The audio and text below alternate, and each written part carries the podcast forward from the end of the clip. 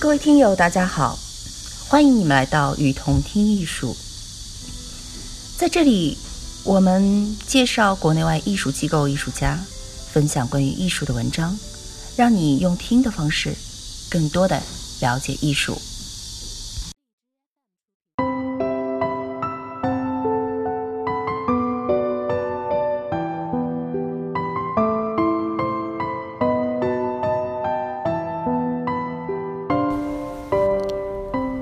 波普艺术这个术语最早在一九五零年代中后期出现。一九五二年，在伦敦成立的独立小组被视为波普艺术运动的先驱。这是一群年轻的画家、雕塑家、建筑师、作家和批评家组成的团体。他们挑战当时现代主主义的艺术方法论，质疑当时的艺术观点和理念。这个小组讨论的重点是大众广告、电影、设计产品、动漫、科技和科幻元素对流行文化的影响。在独立小组1952年第一次会议中，共同创始人、艺术家和雕塑家爱德华多·保罗奇在讲座中使用了一系列的双层拼贴作品，其中的作品《我是有钱人的玩物》。首次使用了“波普”一词，写在一支左轮手枪喷出的烟雾上，后面画了一个惊叹号。这里的“波普”是模仿子弹发射的象声词。从此，独立小组开始着重关注于美国流行文化，特别是大众化的海量广告。在一九五四年，约翰·麦克海尔。为随后开展的艺术运动创造了“波普艺术”这个新名词。波普艺术在一九五五年独立小组讨论之后，成为了成员共同认可的名字。独立小组成员埃利森和彼得·史密斯在一九五六年第一次使用了“波普艺术”作为专有名词，发表了文章。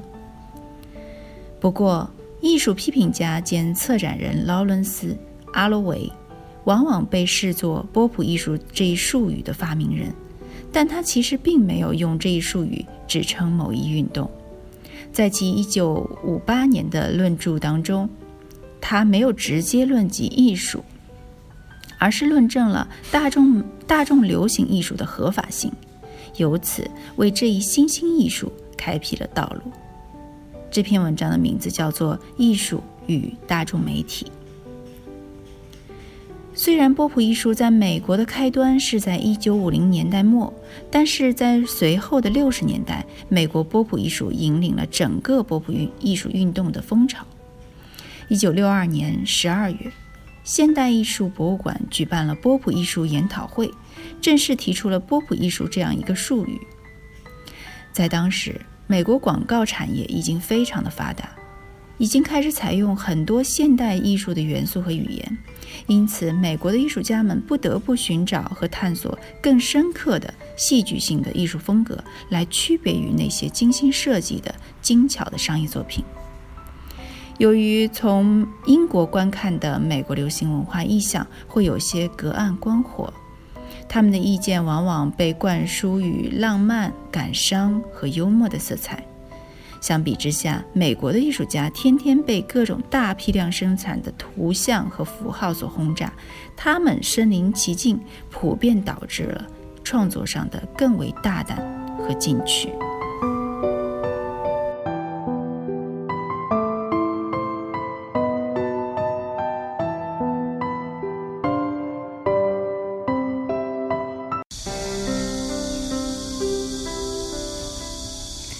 感谢您的收听，欢迎大家多提宝贵意见，并且来我们与同听艺术同名的微信和微博留言哦。